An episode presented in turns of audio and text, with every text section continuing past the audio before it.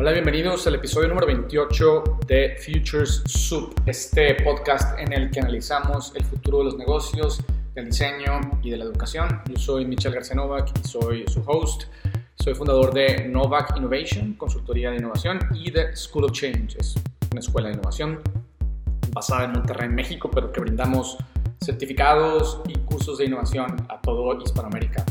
Eh, el día de hoy vamos a hablar de un tema bien interesante. Yo creo que los últimos tres o cuatro episodios han estado relacionados con temas que, que abordan situaciones, circunstancias y problemáticas que estamos enfrentando derivados de la situación en la que estamos inmersos eh, a partir de, de este tema de COVID-19.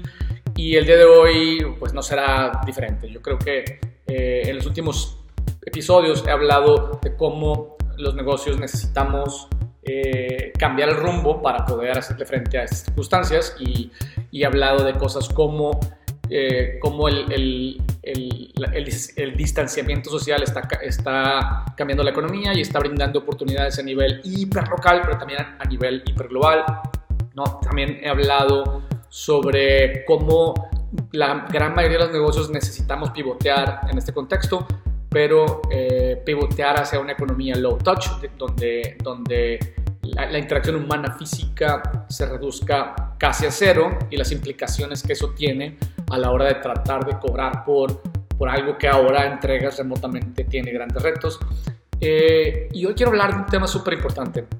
Yo tengo tiempo de, de haber escuchado sobre un libro que escribe el autor Nassim Taleb. Es un, es un autor de varios libros como Black Swan, etc. El libro del que estoy hablando es un libro que se llama Antifrágil o Anti-Fragile.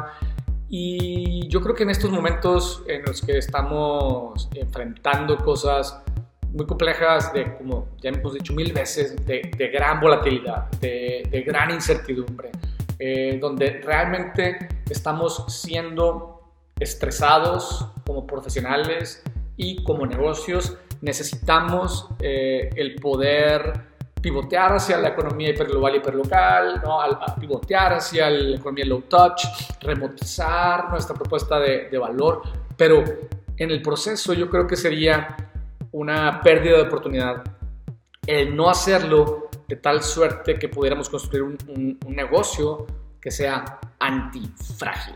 Y aquí es donde quiero empezar hablando un poco del, tema. Entonces, primero que nada, ¿no? quiero, quiero empezar con una frase eh, pues que, busca provocar un poco la reflexión. ¿no? Sabemos mucho más, las personas en general, sabemos mucho más de lo que podemos articular. O sea, sabemos mucho más de lo que, de lo que, de lo que, de lo que pensamos que sabemos.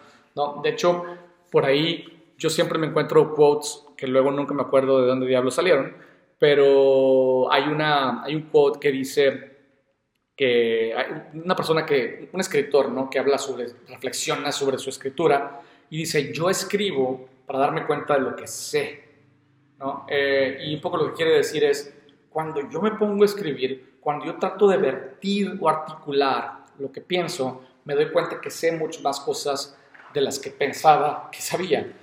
¿No? Eh, yo siempre he pensado que nuestra inteligencia como, como, seres vivos está eh, empujada y limitada por el lenguaje, ¿no? Eh, y viceversa, ¿no? Que, que, el lenguaje ¿no? que tenemos y dominamos como personas está empujado y limitado por nuestra inteligencia, ¿no? Pero, pero creo que esta, esta, esta idea de antifrágil y un poco lo que lo que he entendido al interactuar con el libro de, de, Nassim Taleb es que, que, los psicólogos han estudiado un poco esta, esta, esta idea y, y quizás está un poquito equivocada la que yo tenía, ¿no? Lo que básicamente los psicólogos dicen, así grandes rasgos, no voy a entrar en detalles psicológicos, es que las personas trabajamos en base a dos sistemas, ¿no? El, le llaman sistema 1 y sistema 2, que básicamente significa que, que operamos usando un sistema 1 que es consciente y, y cognitivo, no sé si podemos decir que es necesariamente, pues sí, racional, tratamos de que sea racional, pero también tenemos un sistema 2 que es intuitivo y que es emocional y que es inconsciente, ¿no? Eh, y en realidad navegamos por la vida usando ambos. Y ese es un poco de, de lo que quiero hablar, porque un poco la palabra misma, la palabra antifrágil, es un término del cual si tú buscas evidencia en términos de literatura, pareciera que no tenemos una palabra clara, ¿no? una terminología clara y establecida. O sea, no tenemos el lenguaje para definirla y para articularla y no es un tema del que hablamos. Generalmente, cuando nos preguntamos a nosotros mismos, ¿qué, ¿cuál es la antítesis o cuál es el antónimo o cuál es lo contrario de fragilidad? Fragilidad la conocemos bien, sabemos qué es fragilidad, es algo que, hay que cuidar, algo que se rompe fácilmente. Pero lo contrario de fragilidad, muchas veces, y, yo hubiera pensado esto antes de, leer este libro, eh, pensamos que es la robustez. O sea, pensamos que lo contrario de fragilidad es la capacidad de soportar el estrés, el randomness, la volatilidad y los eventos catastróficos inesperados. Eh, pero un poco lo que, lo que dice Taleb, eh, que me, digo, Nassim Taleb, que me parece muy interesante, es que si bien el término antifrágil no existe en el, en el dominio cultural de los humanos, de esta civilización moderna en la que vivimos, sí, sí existe culturalmente expresiones que demuestran que, entendemos y conocemos el concepto de antifragilidad. ¿no? Y, y, quiero, quiero tratar de usar algunas analogías mitológicas que él usa para, para explicar la diferencia entre robustez y antifragilidad. ¿no? Entonces, eh, la primera que él usa, eh, usa varios como, pues algunos son parábolas, otros son personajes míticos, ¿no? La, primera historia que nos cuenta eh, Nassim es la historia de Damocles. Damocles, eh, para hacerles el cuento, no, hacerles el cuento largo, eh, es un personaje mítico que empezó la mitología griega, pero luego pasó a la romana y, X. Se supone que era un tirano, y, pero lo interesante es esto, para, para, hablar de los puntos, yo creo, más álgidos de la historia. Es, es un tirano que le, lo, lo, sientan a cenar en, una, en un banquete comiendo los alimentos más refinados y más deliciosos que puedes comer. Eh, está, digamos que, en, una situación que pudiéramos considerar eh, gloriosa, ¿no? poderosa, eh, envidiable, si lo quieres decir, si solamente vemos, vemos esa parte de la, de la ecuación. Pero si vemos la ecuación completa, la situación se volvía estresante para Damocles porque, porque Dionisio eh, había puesto sobre su cabeza, en el techo, una espada filosa, viendo hacia abajo. Y esa espada colgaba del pelo de un, de, un caballo. Y, los, y los cabellos de caballo se rompen fácilmente con, con, o sea, con la tensión del peso de la espada. Entonces, si bien Damocles estaba, estaba si solamente veía la mesa, por así decirlo, eh, pues podríamos decir que estaba en una situación privilegiada. Podríamos, decir que él, él podía decir, yo quiero que este, esto dure siempre, que esto sea la estabilidad, que esto sea el status quo.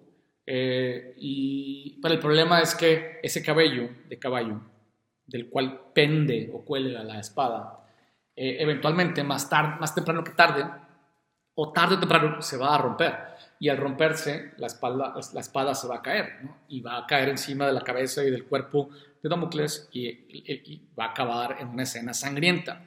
Y, y, eso es lo que él usa para definir, para definir el concepto de fragilidad. Y a mí me gusta porque dice, Damocles es frágil en esa situación. Y yo creo que cuando estamos en los negocios, eh, muchas veces estamos en la situación de Damocles, nada más que no vemos la espada o creemos que no existe. Estamos simplemente viendo la mesa y comiendo delicioso y pensando que, que esto siempre va a ser así. ¿no? Cuando en realidad siempre hay una espada colgando arriba de nuestra cabeza. Siempre que, que, eres líder eh, de un mercado, siempre que, que, eres poderoso, siempre hay alguien que está atentando contra ti. ¿no? Eh, y, y, eso es exactamente lo que sucede en los negocios.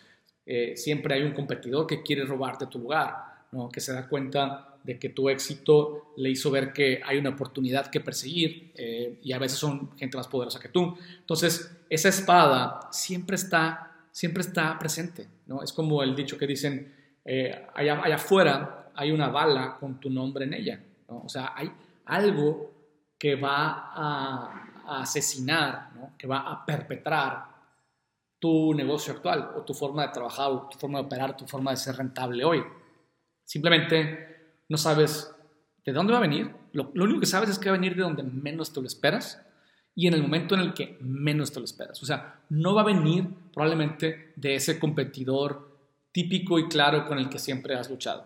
¿no? Probablemente va a venir de un startup que no te imaginas o de una industria que no te imaginas y en el momento en el que menos lo esperas. Entonces, es completamente eh, inútil el tratar de estudiar y predecir qué va a hacer esa espada o esa bala y en qué momento va a llegar. No, eso es, es, es, e, e, es tiempo relativamente perdido. No, lo que tenemos que hacer es, más bien, saber que va a llegar y cómo, cómo, cómo vemos a nuestro negocio desde la lente de la fragilidad para tratar de, de evitar que sea frágil. Entonces, esa es un poco la primera, este, la, primera lección. O sea, ese es frágil. ¿no? Frágil es algo que, que, queremos estabilizar, que no queremos que nadie lo toque eh, y que lo, lo mejor que le puede pasar a lo frágil es que se quede como está. Lo peor que le puede pasar a lo frágil es que se rompa. ¿sí? Esos son los estados en los que lo frágil puede vivir. O se queda como está o se rompe. Y luego está, está la robustez, que es lo que típicamente pensamos que es la antítesis de lo frágil. ¿no? O sea, si no queremos ser frágiles, eh, entonces queremos ser robustos. Pero en realidad lo que dice este Nassim es que la robustez es la posición neutra. Si bien es menos frágil y menos peor que la fragilidad, la robustez pues no es el estado ideal por, por varias razones. Y usa, usa de ejemplo para, explicar la robustez, usa el ejemplo del ave fénix. ¿no? El ave fénix, siempre que haya un evento, eh, digamos, catastrófico y, se incinere ¿no? y se queme, eh, siempre, va a surgir de las cenizas. ¿no? y va a salir volando y va, va, a regresar a su estado eh, previo, o va a estar intacta. Y esa es la robustez en realidad. La robustez es algo que, que aguanta vara, o sea, que puede soportar eventos catastróficos, crisis y situaciones inesperadas, randomness, volatilidad, incertidumbre, la puede soportar, eh, no para siempre, ¿no? porque Nada ni nadie es robusto para siempre, ni nada ni nadie es robusto ante todo. Pero, pero, pero en, digamos, en, en, la gran mayoría de las circunstancias, algo que sea robusto es algo que, en el mejor de los casos, aguanta y no le pasa nada y se queda como está. En el peor de los casos, aguanta y no le pasa nada y se queda como está. ¿no? Por eso es, es robusto, es neutro. Eh, pero, pero lo, lo, que me gusta de la, de la, de la reflexión que hace Nassim es que dice, la antifragilidad es mejor que la robustez, porque la antifragilidad es como un paquete, ¿no? Esos que mandamos por el correo, que en lugar de decir frágil, dice antifrágil, que en lugar de decir eh, trátese con cuidado, dice maltrátese.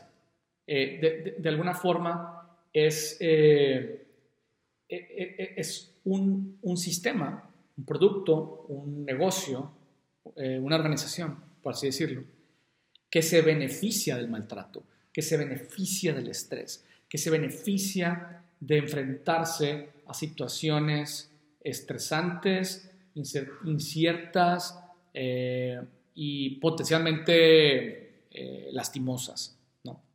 Entonces, el, el personaje mítico que usa para explicar la antifragilidad es esta serpiente de múltiples cabezas que se llama Hydra, que también es un personaje mítico, que Hydra eh, es como las estrellas de mar, ¿no? donde tenía múltiples cabezas la serpiente. Cada vez que tú le cortabas una cabeza, le salían dos cabezas. Entonces, fíjate lo interesante es, cada vez que Hydra se enfrentaba a un evento catastrófico que buscaba eliminarla, ¿sí? Eh, en los negocios puede ser una crisis, un competidor o lo que sea. Cada vez ella salía más fuerte de ese evento. ¿Por qué? Porque en lugar de crecer una cabeza, crecía dos. ¿no? En realidad las estrellas de mar son más bien este, robustas. Cuando tú les cortas un, un, pico, o no sé si le podemos decir tentáculos, les crece otro. ¿no? Cuando las partes en dos, se hacen dos. Eso podría ser antifrágil. Eh, y ese es un poco el tipo de negocio que queremos crear, el tipo de negocio que necesitamos crear. ¿no? Y hay muchos nuances ¿no? en, este, en esta idea de la antifragilidad. De hecho, eh, tiene una, una, dimensión bastante filosófica y yo creo que eso es lo que lo hace interesante, ¿no? porque creo que las reflexiones filosóficas son más interesantes que, que las reflexiones técnicas y, y, está más cercanas un poco a lo que a mí me gusta presentar y, y de lo que me gusta hablar. Entonces, voy a hablarles de, antifragilidad, habiéndole explicado, ¿no? Eh, usando, en cuatro, abordando cuatro temas. ¿no? Entonces, pero, la, idea es esta. Si bien ¿no? en la modernidad no tenemos el lenguaje ni la sofisticación consciente para hablar de antifragilidad, eh, está presente en nuestra intuición colectiva. ¿no? Solo tenemos que traducirla de un dominio a otro. O sea, hay dominios en las que la vemos, la antifragilidad, la conocemos, sabemos que existe y sabemos que es importante. Esta idea de, de, sistemas que se benefician del estrés, de, cierto grado de estrés, de cierto grado de, de volatilidad y cierto grado de cambio, los conocemos, yo ahorita los voy a mencionar. Simplemente tenemos que entender que así como se presentan, principalmente en la naturaleza, eh, de la misma forma funcionan los negocios, la cultura y las organizaciones. O sea, eh, esto me lleva a mí un poco hablar acerca de, este fenómeno extraño en el que los organismos vivos, la naturaleza, eh, así sean unicelulares o multicelulares o mamíferos evolucionados, como nos gusta decirnos a nosotros mismos, eh, digamos, nuestra, nuestra vida es antifrágil, ahorita les explico por qué, pero de la misma forma que se comporta un organismo, se comportan típicamente las colecciones de organismos, o sea, las, organizaciones están compuestas de seres humanos, de personas, y por lo tanto cuando tú ves a una organización, a un sistema, ese sistema eh, de alguna forma se rige bajo las mismas leyes que se rige la vida, porque está compuesto de vida, porque está vivo. ¿no? Entonces, eh, esa es un poco la, invitación que nos hace Nassim, eh, nos hace la invitación de decir, necesitamos traducir la antifragilidad que entendemos, estudiamos y conocemos cuando, cuando analizamos cómo funciona la naturaleza de la vida y entender que así funciona la cultura y que así funcionan las organizaciones y por lo tanto así funcionan los negocios. ¿no? Entonces, el primer tema eh, que, quiero como compartir con ustedes para, abordar esta idea de antifragilidad es esta idea precisamente de, cómo funciona la vida y de cómo los seres humanos estamos diseñados para la escasez, ¿no? Para la escasez, no para la abundancia. Y eso es algo que siempre he dicho y ustedes me han escuchado decirlo antes y creo que esta claridad cada vez nos queda más clara y, nos queda más claro que en la modernidad los retos más grandes que tenemos son producto de la abundancia, ¿no? Y son producto de cómo esa abundancia no es el contexto ideal para nosotros, ¿no? Eh, entonces, ¿dónde hay antifragilidad en la, pues, en la, biología, en la naturaleza, en la salud, ¿no? Eh, por ejemplo, en el dominio de la nutrición, este, la restricción calórica, o sea, el, el no comer de más, y la randomización o la aleatoriedad de los, de los tipos de alimentos que comemos, esas dos cosas, o sea, ese estrés y podemos decir volatilidad o incertidumbre, ¿no? Eh, nos hace sanos. ¿no? La, vida se, es mejor, nuestra, nuestra vida es mejor, nuestra salud es mejor cuando, cuando no tenemos la abundancia de comer mucho y todo lo que queremos. Y cuando, cuando no podemos comer solamente las cosas que nos gustan y hay que comer lo que tenemos enfrente, ¿no? Porque hay escasez. Entonces, porque evolucionamos para la escasez, evolucionamos para sobrevivir a la escasez. ¿Sí? Eh, entonces, y, lo contrario también es cierto, ¿no? La, abundancia en términos alimenticios es dañina para la salud. Eh, o sea, cuando comemos todas las calorías que queremos eh, y cuando comemos, en lugar de aleatoriamente lo que podemos, sino específicamente lo que queremos, o sea, cuando le quitamos el estrés de la restricción calórica al cuerpo y cuando le damos solamente las cosas que le gustan, eh, nos enfermamos. ¿no? Y, esa es la razón por la, que, por, la que, por la que nos enfermamos de diabetes, de enfermedades coronarias, de, eh, incluso el cáncer está relacionado con la alimentación y qué tal alcalino es el cuerpo. Entonces, las principales causas de muerte en la modernidad, que son esas tres, cáncer, este, cardiovasculares y, diabetes, son producto de la abundancia que la modernidad promueve, ¿no? Y son producto de evitar el darle al cuerpo el estrés, o sea, la restricción calórica, ¿no? Y la aleatoriedad alimenticia que necesita. O sea, nuestro cuerpo es antifrágil, ¿no? porque está diseñado no nada más para resistir, sino para sobresalir en la escasez. ¿no? Y eso aplica no nada más a la, eh, no nada más obviamente en la naturaleza y no nada más en la alimentación. ¿no? Aplica igualmente en la manera en la que manejamos el tiempo. Ponte a pensar, cuando tú tienes mucho tiempo en tus manos, eh, y quieres hacer una presentación. A, mí, lo que me pasa, por ejemplo, es, eh, si yo tengo que hacer un webinar, que hago uno, uno a la semana, más o menos, digamos que si tengo 3, 4, 5 días para, para, hacer ese webinar, estoy trabajando en él, ¿no? Pero me clavo en un detalle y me pierdo y voy y me meto en un mar de información y luego me salgo y luego otro y me doy el lujo de estar en esta abundancia y, y, y no llego a nada.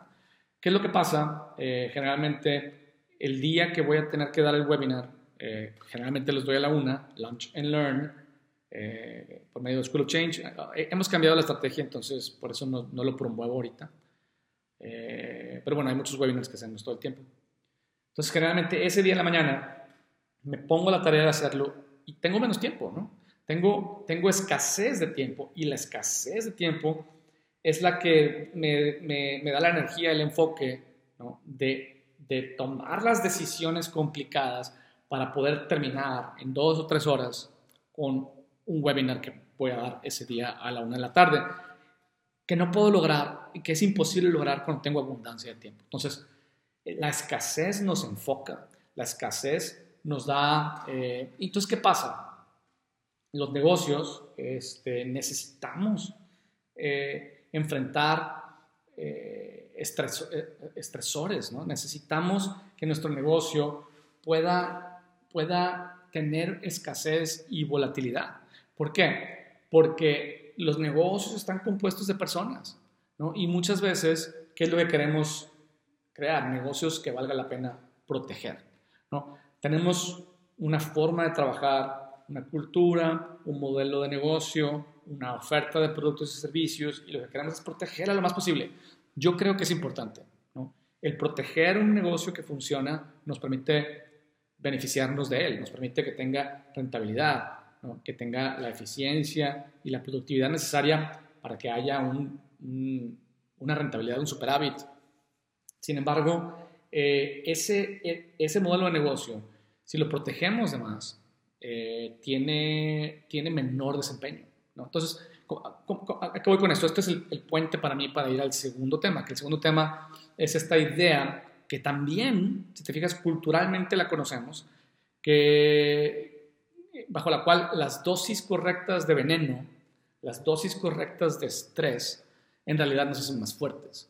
Y aquí hay, un par de fenómenos. Eh, hablando de, la gente poderosa y cómo la gente poderosa siempre, siempre tiene que prepararse para que otras personas quieran tomar su lugar. No sé, ya sea los negocios tienen que prepararse para enfrentar competidores. Los reyes tenían que enfrentarse a potenciales gente, personas que los querían matar.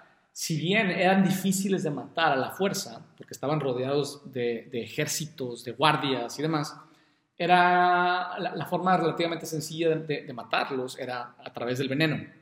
Entonces, muchos o algunos reyes lo que hacían era los venenos que estuvieran disponibles eh, o que fueran los más comunes de la época, los usaban y ellos mismos los tomaban en dosis muy pequeñas y, lo que hacía es que el cuerpo, el cuerpo humano y en general la vida, lo que hace es cuando enfrenta un factor de estrés o un factor de potencial daño, lo que hace es eh, overcompensates, sobrecompensa la reacción, ¿no? Eh, y entonces, si, es, si estás enfrentando una bacteria, pues, eh, o, un virus que puedas manejar, tu organismo en realidad sobrecompensa la reacción inmunológica y en consecuencia se vuelve más fuerte, ¿no? Se vuelve antifrágil, ¿no? cuando, de hecho, una de las ideas que, hay ahí volando es, es, esta idea de cuando tengamos inmunidad comunal, vamos a poder salir otra vez a las calles. Sin embargo, todavía no hay evidencia de que la gente que se enferma de este virus en particular eh, genere inmunidad y, esa inmunidad todavía no hay evidencia de cuánto dura y demás. Pero eh, entonces eso es lo que hacían, es tomaban dosis pequeñas de veneno para, para volverse inmunes a, un potencial agresor que los quisiera envenenar. ¿sí? Eh, y, entonces, eh, esta idea culturalmente existe. Quizá en los negocios no la, no la usamos porque tenemos la ilusión de que, de que, de que tenemos suficiente estabilidad y de que como Domocles tenemos enfrente de nosotros un banquete y la espada colgando encima de nuestra cabeza o la bala que está, digamos, allá afuera que viene en nuestra dirección, no la vemos y no la queremos ver. Entonces, eh, como a los hijos, en lugar de enfrentarlos a la vida para que se hagan más fuertes, si los protegemos, en realidad los hacemos más débiles. Y lo mismo pasa con los negocios.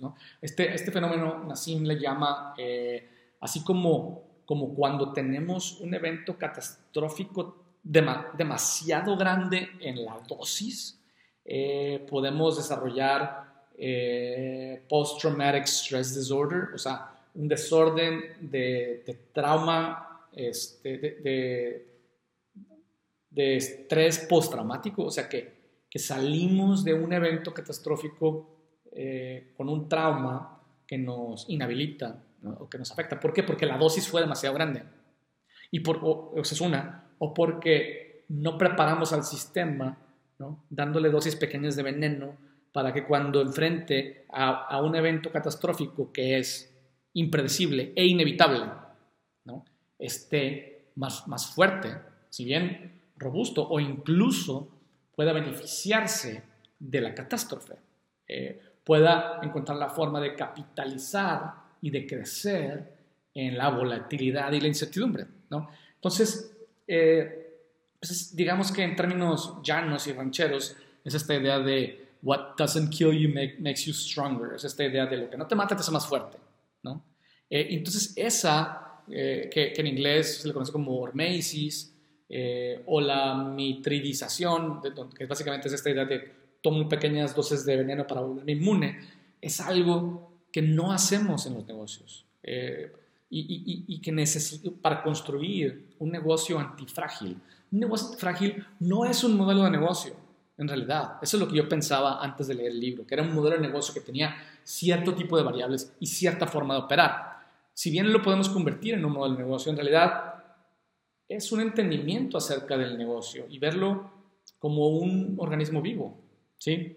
Entonces, eh, cuando los negocios buscamos estabilidad, al mismo tiempo, sin saberlo, estamos promoviendo la fragilidad. Cuando, cuando exponemos nuestro negocio a la dosis correcta de estrés, a la dosis correcta de estrés, en realidad lo volvemos más fuerte. ¿no? Eh, ¿Y a qué me refiero con estrés? Estrés significa eh, introducir cambios, variaciones, ¿no? enfrentarnos a nuevos competidores, eh, incluso canibalizarnos con productos nuevos, que compiten contra nosotros mismos, ponernos una misión imposible, eh, celebrar menos, desafortunadamente. O sea, ¿qué quiere decir con celebrar menos? Si somos una cultura muy autoindulgente y celebratoria, ¿no? En la que pensamos que, que somos los chingones y en la que pensamos que todo mundo nos hace los mandados, eh, en la que pensamos que somos robustos eh, y, que, y que fallamos en concientizar que hay una espada en nuestra cabeza colgando de un, del pelo de un caballo, es cuando nos volvemos frágiles. ¿no? Eh, entonces, al contrario, entonces en lugar de, de, ser tan celebratorios nada más, y no digo que la celebración no sea importante, lo que digo es que la celebración debe ser periódica, debe, debe tener espacios, así como, como sí podemos comer pastel, güey, sí podemos comer tortillas de harina y sí podemos comer chicharrón en salsa verde, lo estoy proyectando, pero no todos los días, ¿no? porque eso es lo que genera la diabetes, la obesidad, las enfermedades coronarias, coronarias etc. Entonces, eh, la idea no es, que, no es que exista una fórmula perfecta para decir, a ah, un negocio antifrágil es el que XYZ. No, en realidad un negocio antifrágil o se vuelve antifrágil cuando primero que nada lo exponemos a estrés eh, deliberada y estratégicamente para que se robustezca, ¿no? para que esté evolucionando constantemente, para que, o sea, ¿qué, es lo que, qué, significa eso? Si yo asumo que el producto que vendí el año pasado eh, ya no tiene la relevancia que tenía el año pasado y que ahora, si no lo reinvento, no, no voy a mantener por lo menos mi, liderazgo o, ganar más liderazgo, si yo asumo eso, si yo asumo que, soy potencialmente frágil, entonces me vuelvo potencialmente eh, robusto e incluso antifrágil. ¿no? Eh, si yo asumo lo contrario, si yo asumo que, que el mundo es estable, la, ¿sabes? la ilusión de la estabilidad lo que me va a hacer es, me va a hacer confiarme, me va a hacer este, conformarme, ¿no? me va a hacer eh, autoindulgente y pensar que, que, tengo todo resuelto. Y cuando pienso que tengo todo resuelto es cuando me vuelvo frágil. ¿no? Entonces, ¿cómo metemos estrés en, en un negocio? Pues eh, haciendo innovación esa es la verdad. La, innovación es, es el, el, comportamiento y el esfuerzo complementario, es el yin y yang de la administración. Si la administración consiste en proteger y sacarle jugo a lo existente, en perpetuarlo, que perpetúe en el tiempo, que viva el tiempo más largo posible, al mismo tiempo, aunque parezca medio bipolar, pero al mismo tiempo, siempre lo he dicho, tenemos que estar no, nada más perpetuando el modelo de negocio actual, sino perpetrándolo. O hace cuenta es, al mismo tiempo tenemos que estar de forma deliberada, activa y consistente buscando cuál va a ser el veneno que va a matar ese modelo de negocio actual. Eh, y, esa es la razón por la que yo creo que la, que la innovación no puede venir de la administración o de la operación del negocio, que tienen que ser dos entidades distintas, porque no puedes pedirle a la misma persona o al mismo grupo de personas que cuiden el negocio y que al mismo tiempo estén viendo, estén tratando de matarlo, estén dándole dosis pequeñas de veneno para que se haga más fuerte, ¿no? para, que, para, que, para que desarrolle los anticuerpos necesarios para hacerle frente a ese evento catastrófico que no puedo predecir, pero que tengo certidumbre de que va a suceder. Entonces, ese es el, segundo punto del que les quería hablar.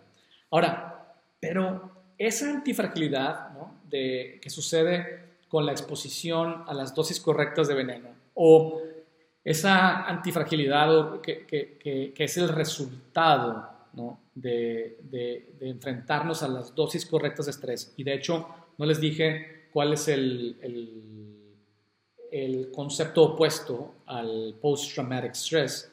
Eh, Nassim le llama post-traumatic growth. ¿sí? O sea, cuando, cuando la dosis de estrés es deliberada, cuando la dosis de estrés es estratégica, eh, el, el, organismo surge más fuerte a, consecuencia del evento traumático en lugar de salir debilitado por él. Y la diferencia es porque estaba preparado para él. Eh, porque estábamos buscando, en lugar de buscar, de solamente celebrar, estamos constantemente buscando la fragilidad. Lo que dicen así es, tú no puedes predecir el evento catastrófico que te va a destruir, pero sí puedes estar constantemente viendo cuáles son tus ángulos frágiles y, y, constantemente tratando de convertirlos en o robustos o antifrágiles ¿no? a través de la exposición correcta al estrés. Entonces, si tu compañía está acostumbrada a esa introducción de cambio, está acostumbrada a que de repente sacas un producto que le hace competencia a un producto que ya existe, eh, está acostumbrada a que cada año hay que renovar la oferta, que hay que introducir un número de productos nuevos al año, etcétera, etcétera. Cuando sucede un evento catastrófico, pues se va, se va a montar sobre esa capacidad y sobre esa robustez y sobre esa antifragilidad para que pueda aprovechar las oportunidades que ese evento catastrófico brinda y poder salir no intacta, sino más fuerte. ¿no? Eh, y esa es un poco eh, la, intención de este análisis. Entonces, pero, pero, pero eso es a nivel organismo. ¿no? O sea, cuando hablamos de un organismo, pensamos que, ok, lo que no te mata te hace más fuerte, pero luego la mejor manera de ser antifrágiles. Es la idea no, no de entender nuestro negocio como, como como un organismo, sino entenderlo como un sistema, ¿no? Y, ahí les va. Y aquí la idea es un poquito contraria a esta idea de lo que no te mata te hace más fuerte. Aquí la idea es, para que el sistema sea más fuerte, algunas de las partes del sistema tienen que morir. Y aquí se compara con la evolución y demás. Pero, pero el ejemplo que él usa, que me parece muy bueno, es el ejemplo de los restaurantes. Y los restaurantes son un negocio que, que es perfectamente conocido. Ahorita están en problemas, pero siempre ha sido un negocio frágil. Lo que quiere decir es que siempre tienen rotación los restaurantes. Eh, hay unos que viven más tiempo, pero muchos viven poco tiempo. ¿no? Eh, y entonces lo que dice es, la muerte de los restaurantes hace que el ecosistema restaurantero de una ciudad sea más fuerte. Porque lo que quiere decir es, que es como la evolución. ¿no? Eh, hay un montón de restaurantes que se enfrentan al contexto, Y los que no son fuertes se mueren y los que son fuertes sobreviven, ¿sí? Como, como la selección natural. Y eso sobreviven por un tiempo hasta que hay otro cambio en el contexto, ¿no? Y los que no son fuertes se mueren y los que son fuertes sobreviven. Y lo mismo pasa con tus genes, ¿no? nuestros genes son antifrágiles, ¿no? ¿Qué es lo que pasa? Eh, en la vida en general, en la evolución. Eh, tenemos hijos y nos reproducimos y, a la hora de reproducirnos hay, hay variabilidad, ¿no? Hay variación genética, ¿no? Hay como innovación o experimentación biológica. O sea, la, manera en la que la vida funciona es lanza un montón de, semillas y una pega, ¿no? Y la que pega nace y nace y enfrenta el contexto. Y si el contexto es lo suficientemente fuerte para enfrentarlo, crece y se reproduce, ¿no?